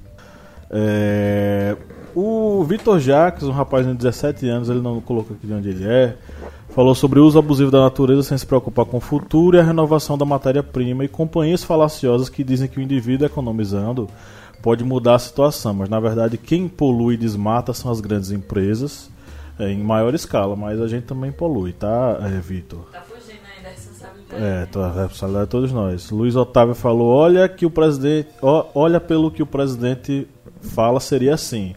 Tudo mentira, tá ok, marxismo cultural, isso aí é coisa do PT. Ele não deixa de ter razão. Kis- Kitsune- o marxismo cultural. Ki- Kitsune Kawai falou como o uso exacerbado de recursos naturais se tornou o cotidiano das pessoas, mesmo elas sabendo da real situação do meio ambiente e o que o governo faz, poderia fazer para equilibrar o uso dos recursos naturais. O governo pode fazer muita coisa, inclusive instituindo o Ministério da, da- do Meio Ambiente com uma pessoa do meio ambiente que possa lutar pelo meio ambiente. É... Bruno Cardoso falou é, sobre Revolução Industrial também, nós já falamos sobre Revolução Industrial. Isaías Felipe falou: Ai meu Deus, estuda Isaías para você passar, tá? Matheus Gabriel falou: a elevação das médias de temperatura no planeta, derretimento de calotas polares.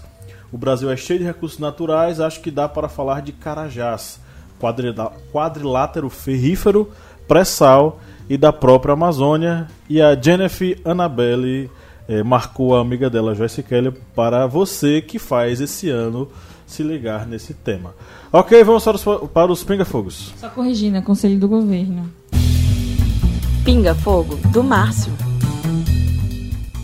Professor Kleber, uma das primeiras iniciativas em prol ah, de um mundo mais equilibrado ecologicamente surgiu, a- eu acredito que nos anos 70, 80, que é a segunda sem carne. Ah, legal. Inclusive, o- um dos líderes foi o cantor Paul McCartney, ex-Beatles. Você consegue viver sem carne, professor Kleber? Você faz a segunda sem carne?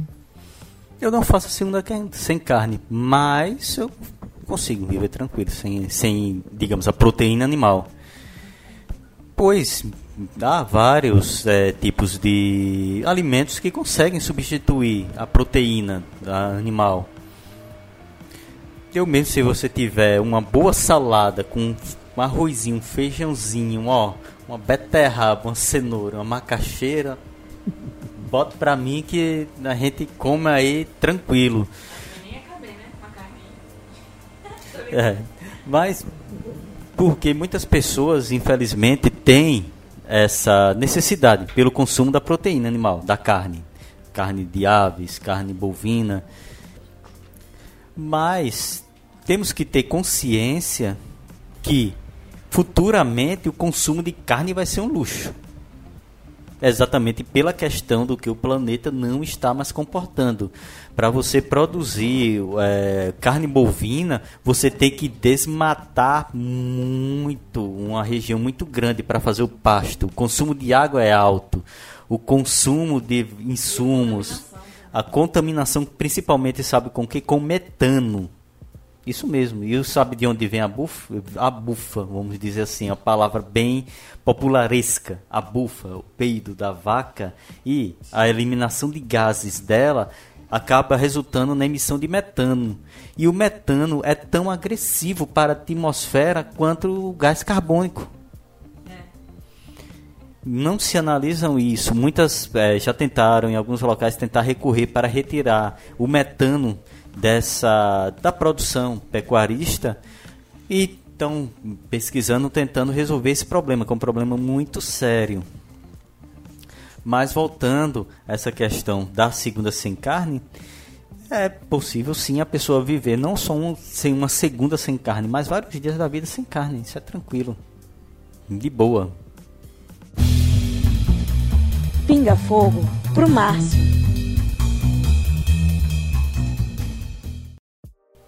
Agora, Márcio Fabiano, vou mandar ver uma pergunta aqui para você. Você vai tremer na base, você vai se filiar ao PC do B, nosso partido aí, vermelho. Alguns pesquisadores, eles indicam que nós estamos, seres humanos, vivendo durante a sexta extinção em massa. As extinções em massas anteriores foram causadas por vulcanismo, ou seja, erupção de vulcões, é, queda de asteroides no planeta Terra, como por exemplo a extinção dos dinossauros, que é resultado tanto da queda de dinossauros, como outros pesquisadores dizem que é uma queda de um asteroide, como um vulcanismo em sequência causou a extinção dos, dos, dinossauros. E agora, nesse exato momento, nós estamos vivendo a sexta extinção em massa. E dessa vez é uma provocada pelo ser humano, pelas alterações que nós estamos provocando. Aí eu te pergunto: será que dá para o ser humano reverter essa extinção em massa que o ser humano mesmo está provocando? Bem, eu não tenho argumentos sólidos para dizer que sim, mas eu acredito que se nós iniciarmos um processo de de revolução íntima, de maior cuidado com a natureza, certamente ainda iremos passar por muitos, uh, por muitos sofrimentos, por muita, uh, vamos dizer assim, eu não queria dizer vingança, mas por muitas reações da natureza uh, reagindo com o que nós estamos explorando além do que ela comporta, né? Eu acredito que sim, mas vai, vai ser um exercício diário durante muito, muito tempo. Pronto. Antes das indicações, eu quero que todos peguem o celular e liguem a calculadora. Isso aqui vai valer para você também, historiante, que é uma dica, uma dica que eu estou dando para vocês. Todo mundo ativando aí a calculadora? Bora. Eu antes, quando ia fazer compra em verduras no supermercado, tudo que era fruta, verdura, eu metia na sacola plástica para botar na, no carrinho ou então na cestinha. E eu percebi que esse consumo de sacola é realmente muito nocivo para o nosso meio ambiente. Então, alguns produtos que eu pego, por exemplo, dois, por exemplo, um pepino, eu pego dois pepinos. Pimentão, pego dois pimentões. Laranja, eu pego meia dúzia. Banana, eu pego ali uma dúzia, já está no caixa. E vou colocando 100 sacolas. Vou colocando na cesta porque a moça do caixa, Ela vai ter, Pesar. vai pesar, pegar os dois produtos ali, botar, vai pesar e botar na sacola. Eu vou até procurar uma Duas sacola. sacolas, né? Uma sacola dentro da sacola. É. E aí, com ele, eu estou eliminando ali uma sacola que vai botar esse produto, porque eu já estou pegando sem a sacola plástica. E eu já fiz um cálculo em casa. Eu estou eliminando entre 4 e 5 sacolas. Mas vamos imaginar aí, você historiante, você na sua feira, vamos dizer, o- a laranja, que é, vamos pegar meia dúzia, uma banana e um pimentão, você não vai usar sacola. Três sacolas em uma semana. Um mês tem quatro semanas. Vamos começar o cálculo.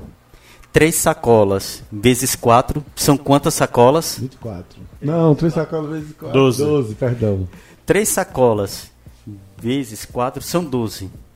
Você está é, tirando do meio ambiente 12 sacolas. Em um ano, são quantas sacolas? Vamos fazer esse cálculo bem básico, bem por baixo. 12 vezes por 12. mês. 12 vezes 12. 12 vezes 12.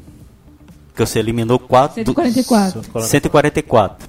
Você, uma pessoa, você historiante, se você tirou do meio ambiente 144 sacolas. Agora imagine que não é só você que está escutando, ou vocês na bancada. Vamos dizer que nessa população de Petrolina e Juazeiro, que são mais de 500 mil habitantes, vamos dizer que 100 mil vão abolir a sacola vão abolir, é, vão comprar o produto em pequena quantidade e não vão usar sacola plástica. Vamos usar esse cálculo agora com 100 mil pessoas. Uma pessoa por ano consumiu 144, pe- 144 sacolas e 100 mil pessoas. Seriam quantas sacolas? Rapaz, acho que é 14 milhões e 400 mil. Imagina aí um, esses pinguinhos de sacola, três sacolas, serão menos 14 milhões de sacolas a menos no meio ambiente. Só você naquele ritual de a banana, não vou botar na sacola. Tá no cacho, vou botar direto na cestinha. Um, pimentão, não vou botar na sacola não, é só um, dois, vou botar direto aqui na cestinha. Agora vamos imaginar aí numa população como uma grande capital, uma São Paulo, vamos dizer aí 2 milhões de pessoas. 2 milhões estão fazendo esse ritual de tirar já- três e Já sacolas. existe um, um- eu não sei se por economia, né? Mas muito supermercado em São Paulo já, já extinguiu a sacolinha. Dois faz aí, Plástica. Pablo. 2 milhões Pra você poder usar, você vai ter que pagar. 144. Sacolinhas, saquinhos plásticos É. de verdura. 288 milhões. Tá vendo aí você? É para mais de uma sacola por habitante do Brasil. Nesse ritual de diminuir as sacolas plásticas que você vai pegar e botar no produto. Faça isso quando você tiver isso. Vou, você mesmo, vou fazer uma compra no supermercado. Você que, por exemplo, vai com sua namorada, com esposa, com os pais, e vem que ele vai botar ali na cestinha, vai pegar dois pepinos, dois pimentões, um cacho de banana e vai botar no saco plástico e diz, não bota, bota direto na cestinha, o caixa vai passar rápido isso aqui. Ele não vai ter dificuldades, não vai cair produtos para um lado e para o outro. Ele vai pegar os dois produtos e colocar ali. Se você fizer isso e ocorrer de, por exemplo, 2 milhões de pessoas reduzirem seu consumo de sacolas, vão ser mais menos 280 milhões de sacos plásticos no meio ambiente. É. É interessante ter essa noção, né? É interessante ter essa noção, porque a gente não tem essa noção. É uma, pers- é uma perspectiva, né? De É, você pensa, eu sou uma gotinha, eu sou uma gotinha, mas quando são várias gotinhas é uma quantidade imensa de plástico no meio ambiente. Aí sobe na sonoplastia. Sou uma gota d'água. Sou um grão de areia. Eu queria beber dessa água de vocês. Mas eu tava, mas eu tava vendo isso em casa mesmo. Eu eu tava, eu estou consumindo bem menos sacolas plásticas. Você já tem, você e sua esposa já usam aquelas sacolas de pano que já servem justamente para evitar a sacola plástica? Eu quero comprar uma de sisal, que, Massa, é, pronto. E aí dura muito, que é- dura muito mais, porque dura muito mais. Exatamente. Mas eu infelizmente não tenho ainda essa sacola. Eu quero comprar uma de sisal, porque dura muito mais tempo e ela cabe muito mais produtos. E além de ser um produto 100% natural. Mas no mercado, quando dá para colocar todos os produtos em uma sacola só, eu coloco. Ó, dá para levar numa só? Beleza, bota tudo. E fazendo esse ritual de diminuir os saquinhos plásticos daqueles produtos que não tem necessidade de você colocar um produto. Um cacho de banana, você botar num saco plástico, pelo amor de Deus. Dicas culturais. Ok, vamos para as indicações. Quem quer começar?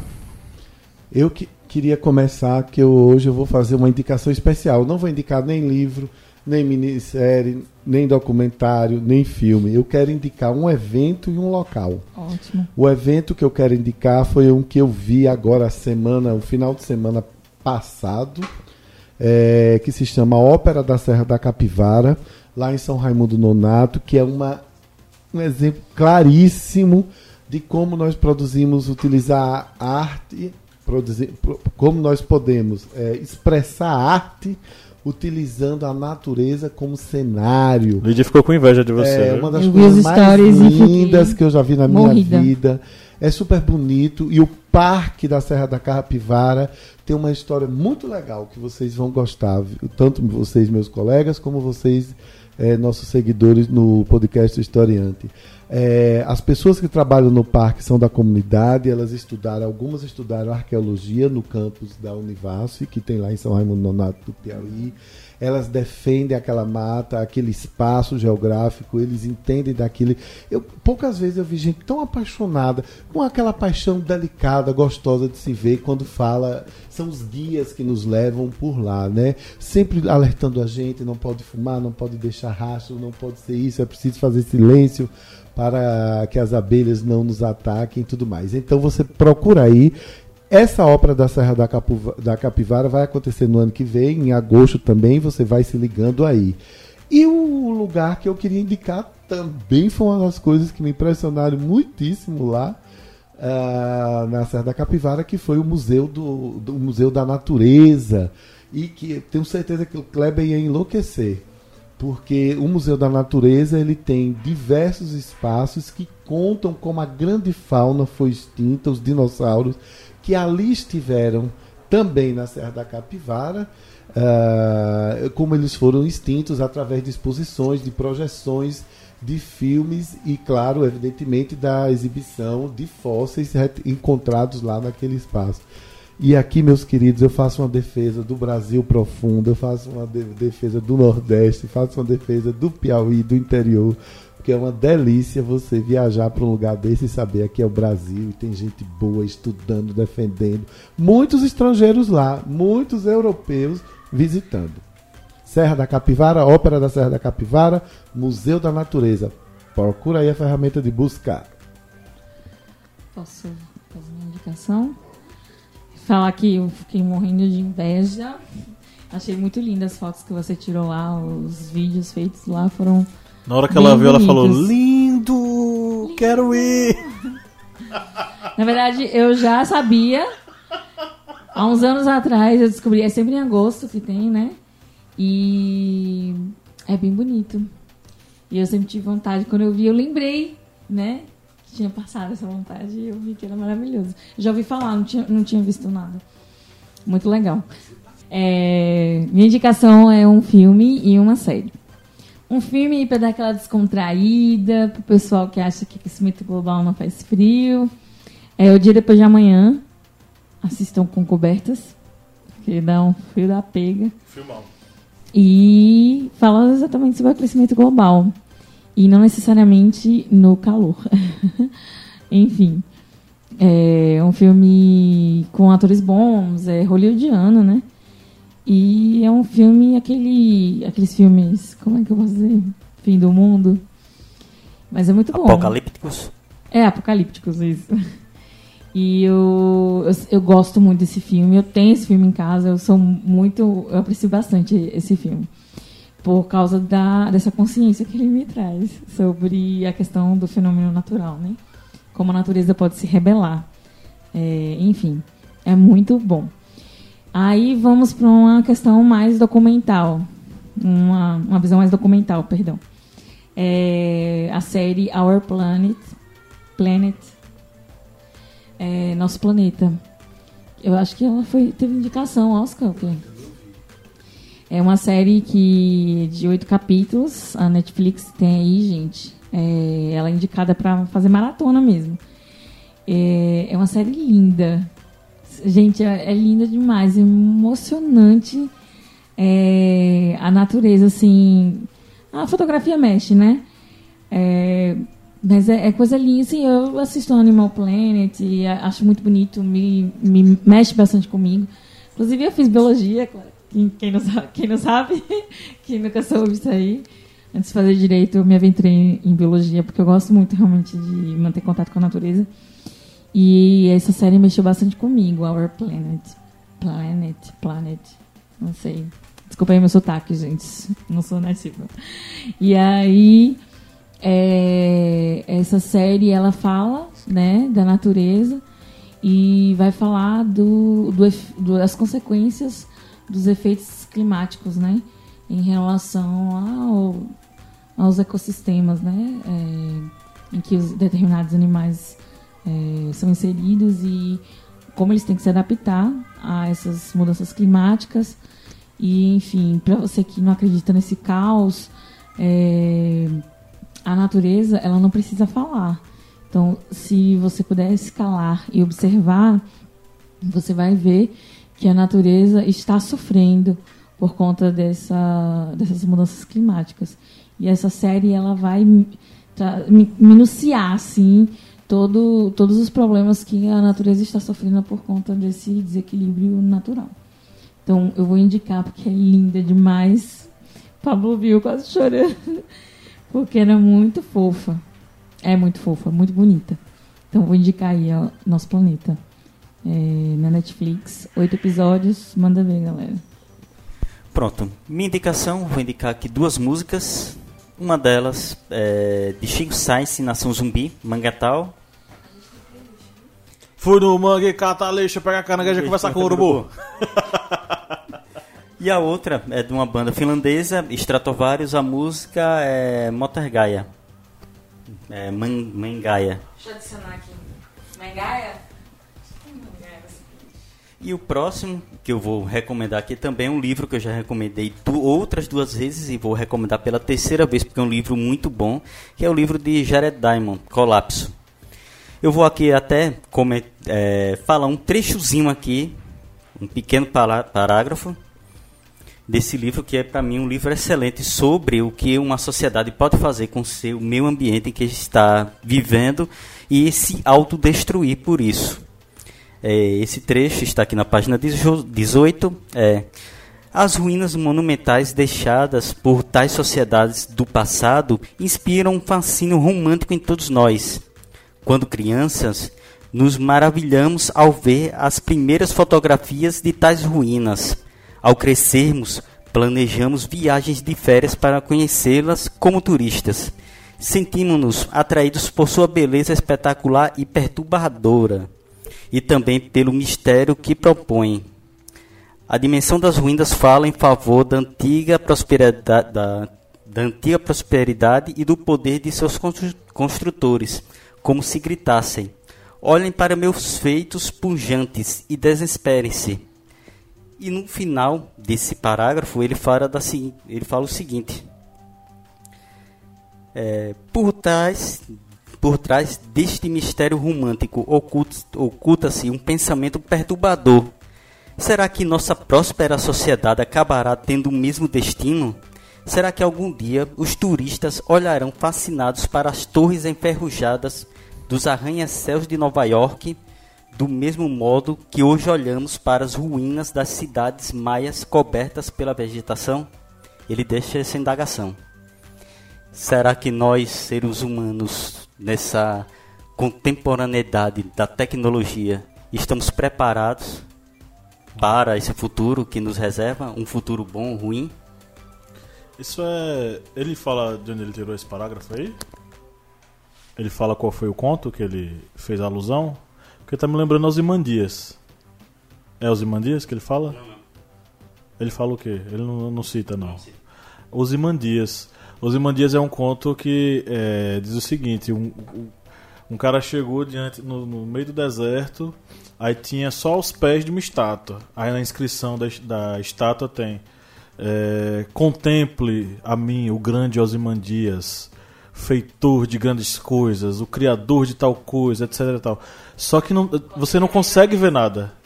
Você não consegue ver nada. Porque só sobrou, só sobraram os pés de Ozymandias. Ele diz que ele é gigantesco, mas só tem os pés de Ozymandias. Ou seja, ele está falando de coisas que a gente não vai contemplar, a gente não está contemplando. Entendeu? Quem é que a gente vai contemplar? Que civilização é essa? Que Ozymandias foi o grande rei. Na verdade, Ozymandias é só poeira do passado. É interessante. Ozymandias é um, um, um herói do. Oi? Dizer que é apelido de Ramsés II. Ozymandias? Não sei. Sei que Ozymandias é o personagem de Watchmen, aquele cara que quer é, é, acabar com os heróis de vez, porque acha que a solução. É, melhor solução é acabar com a humanidade de uma vez só. E só sobrar os, os super-heróis mais fortes. Né? Que é uma ideia de você destruir o mais fraco para preservar o mais forte. Ok, Lídia queria falar outra indicação? Não, não, você, você, você. Não, tem uma série interessante que a BBC fez. É um remake de uma série dos anos 90, na verdade de 2001, chamada Planeta Azul. A BBC fez o Planeta Azul 2, inclusive foi retransmitido pelo Fantástico, com imagens maravilhosas, belíssimas sobre é, é, vários, várias espécies de animais e suas relações no meio ambiente. E eu sugiro, como o Márcio sugeriu a visitação né, ao, parque. É, meu Deus, a Serra da Capivara. Eu sugiro também que vocês visitem os projetos Tamar, que estão né, na, na- em várias cidades no Brasil. Eu tenho um livrinho ali que mostra um pouquinho cada tartaruguinha. É, depois de, de ver as tartarugas e ver o sofrimento de uma para tirar um, um canudo do nariz, até hoje me recuso a, a colocar, é, pedir canudo para beber qualquer coisa. Inclusive, Lídia comprou o canudinho de, de, de, enfim, metal que a gente leva para os cantos para tomar a- as nossas bebidas, né? Tem uma invenção também genial, né? A boca. Isso. Isso aí. E Lídia Verônica estava me dizendo aqui a, a boca miúda que nós temos playlist, né, Lídia Verônica? A gente já tem uma playlist meio ambiente. Vou adicionar essas duas músicas que o Clever sugeriu. Ah, tá. A outra indicação, eu não vou falar sobre o filme, porque ele é um filme altamente filosófico, profundamente complexo. É, até hoje eu não tenho coragem de Muito bonito. reassistir esse filme, é muito perturbador. É o Bastante. filme Mãe. O filme Mãe é. É foda. É foda. é- é- é- eu- a, gente, a gente assistiu Mãe e ficamos alguns minutos calados após o filme, de tão Intenso. Indigesto. é bem, bem, bem complexo. Então eu vou indicar Mãe, que é com Javier Bardem e, Javier Bardem. e como é o nome da bonitona lá? Jennifer. Jennifer Lawrence. E com a galera, né? Tem a, a- aquela atriz, Tem a um bonitona gente dos anos no- 80, que foi Mulher Gato. Ah, Michelle Pfeiffer. Michelle Pfeiffer. Tem, tem só tão bom. É que a história é realmente pesada, é muito pesada. Você tem que estar light. Enfim, assistam. Tem tudo a ver com o que a gente fala hoje. Ok, pessoal, chegamos ao final de mais um podcast. É, lembrando que se você nos segue há bastante tempo e gostaria de nos ajudar e, enfim, participar com mais assiduidade, com mais propriedade, seja um apoiador, vá ao site apoia.se barra. Faça um apoio a partir de R$ reais mensais, você entra no nosso grupo secreto. Mas se você não tem essa grana toda, esses R$ reais, você pode colaborar com um real. Você pode fazer isso sim e nos ajudar a, a manter aí o projeto e manter a produção. É, e valeu vocês nos seguirem até agora. E no 3, vamos dar tchau. 1, 2, 3. Tchau! Tchau.